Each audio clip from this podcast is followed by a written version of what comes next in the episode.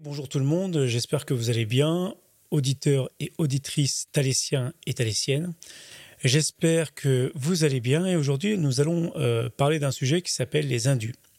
Alors euh, les indus, ça concerne plutôt les professions de santé et, euh, ce que c'est en termes en jargon les indus, ce sont des prestations qui ont été remboursées donc les prestations des professions libérales et plutôt les professions de santé qui sont, euh, qui sont remboursés par la caisse primaire d'assurance maladie, donc la CPAM, et que après interprétation de la CPAM, elle considère qu'en fin de compte, euh, ces prestations, bah, elles sont erronées, et donc du coup, elle demande le remboursement de cette prestation. Donc voilà en gros ce que ça signifie les indus.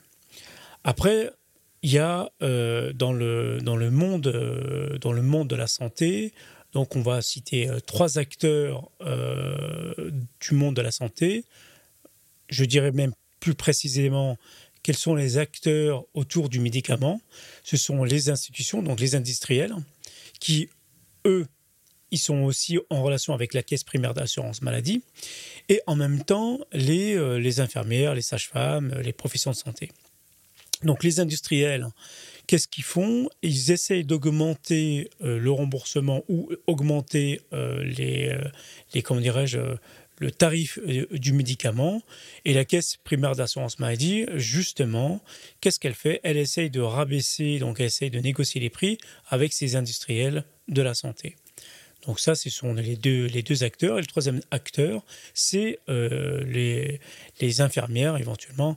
Euh, en règle générale, c'est plus les infirmières, les sages-femmes, qui font des prestations dans différentes entreprises, soit euh, en tant que profession libérale, soit euh, en tant que aussi profession libérale dans les cliniques ou dans les, hôpitaux.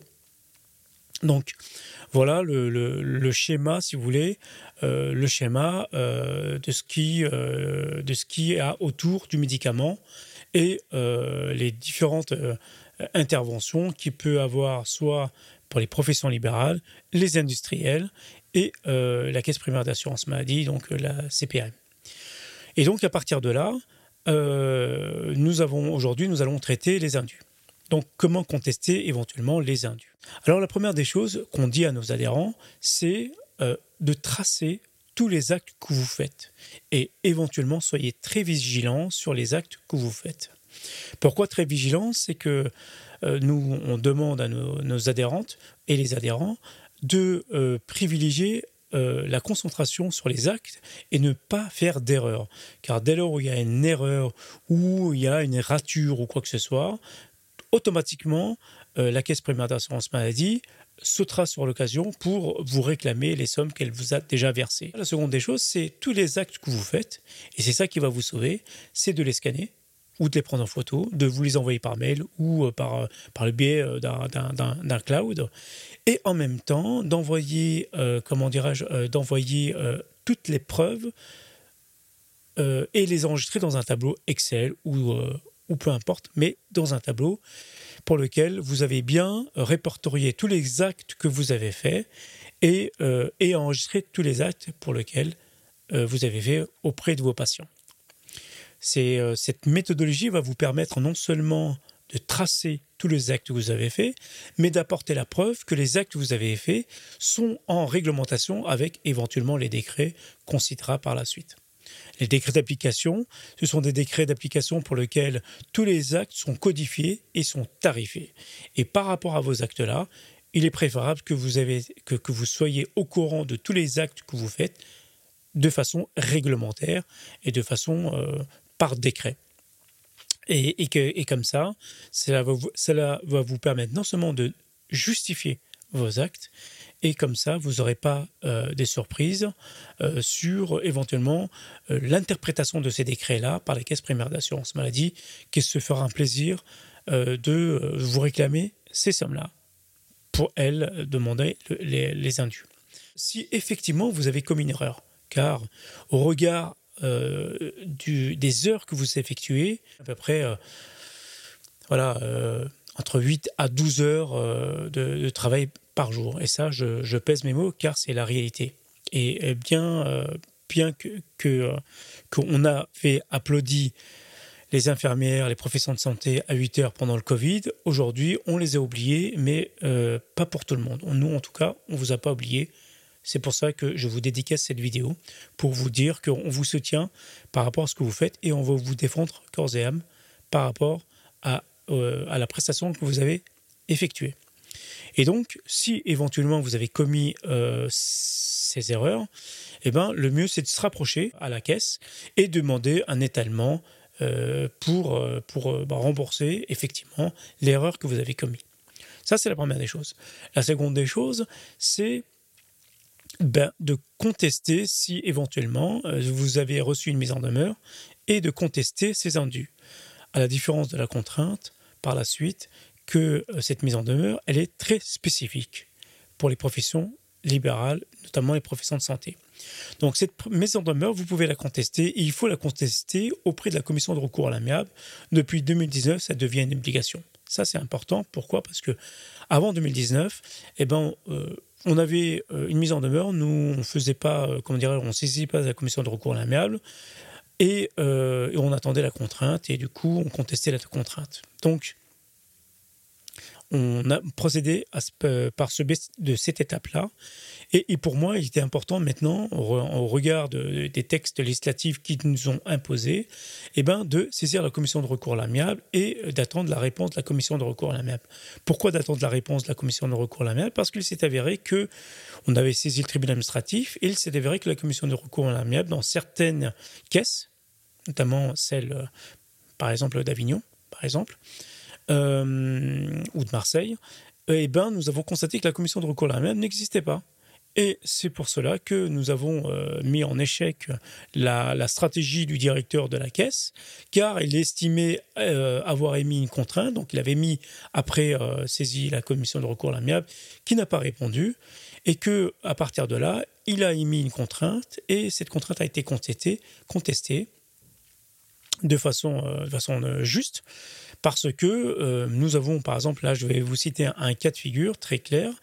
Une adhérente qui a euh, justement, qui était profession libérale, mais qui travaillait pour une clinique, et euh, son, acte était, était c'est un acte réglementé et réglementaire, et qu'elle a envoyé ça à la caisse primaire d'assurance maladie pour lui demander le remboursement. Cet acte-là, c'était un, accouchement à travers la clinique, enfin à travers dans une clinique, pardon, et euh, que la caisse a euh, volontairement euh, refusé, le, enfin volontairement refusé, pas de payer, elle les a repayés, mais refusé de, contester, enfin de, si de, de, de, demander le remboursement. Et de ce fait-là, eh ben, nous avons saisi la commission de recours à l'amable et la contrainte a été contestée. Il s'avère que dans l'acharnement et, que la caisse persistait, notamment le directeur, il n'avait pas compris que il y avait un décret de 2019, donc euh, euh, le décret 2012 1032 euh, du 7 septembre 2012, qui était publié le 9 septembre 2012 au journal officiel, sur l'application des indus et correspond à des périodes postérieures à la date de publication.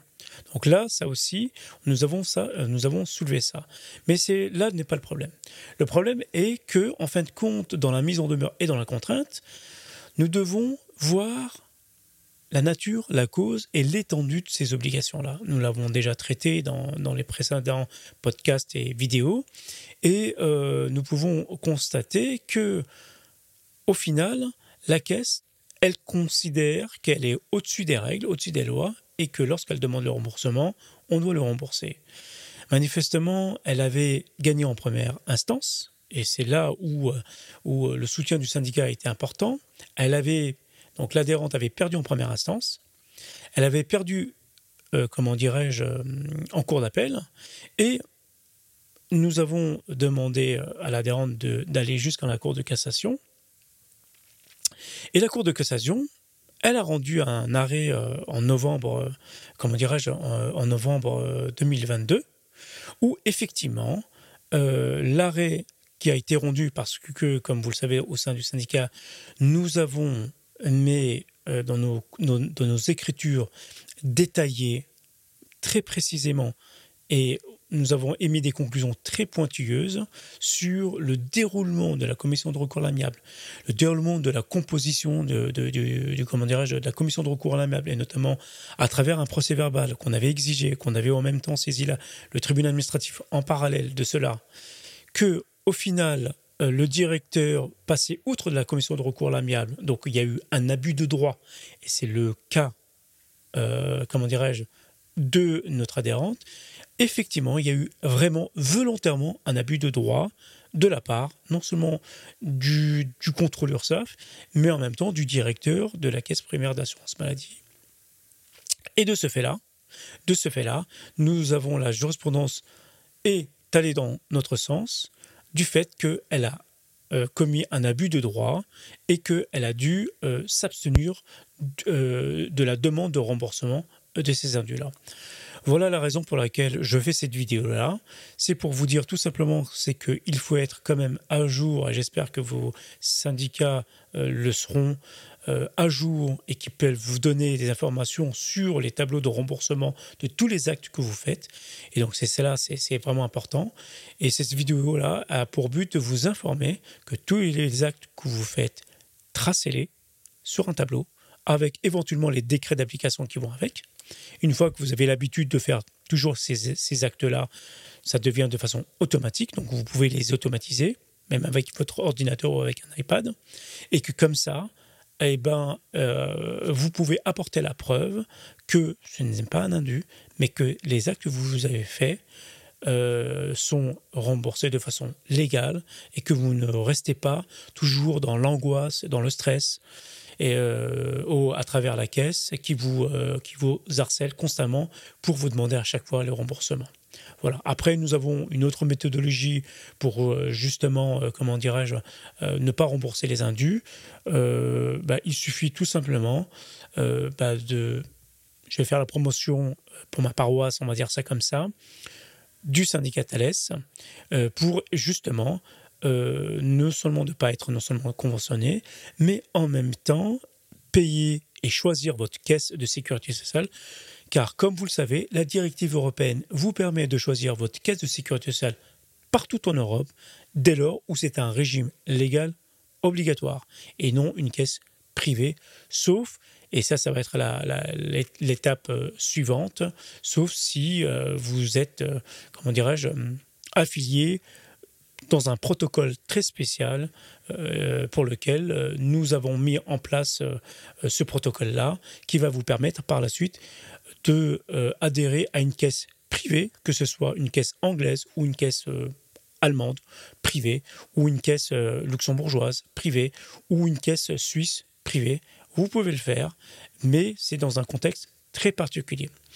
Je tiens à vous remercier. N'hésitez pas à surtout partager cette vidéo, à liker cette vidéo pour éventuellement nous monter en référencement et surtout partagez surtout vos expériences à travers euh, soit ce podcast ou euh, la vidéo éventuellement, euh, vous pouvez mettre des commentaires sur notre page Facebook, sur notre chaîne YouTube thales.fr, sur, sur notre podcast que vous trouvez sur iTunes ou comment dire, Spotify. N'hésitez pas à nous mettre des commentaires ou à nous contacter et à partager votre expérience pour pouvoir éventuellement développer euh, ces informations. Je tiens à vous remercier et je vous dis à très bientôt.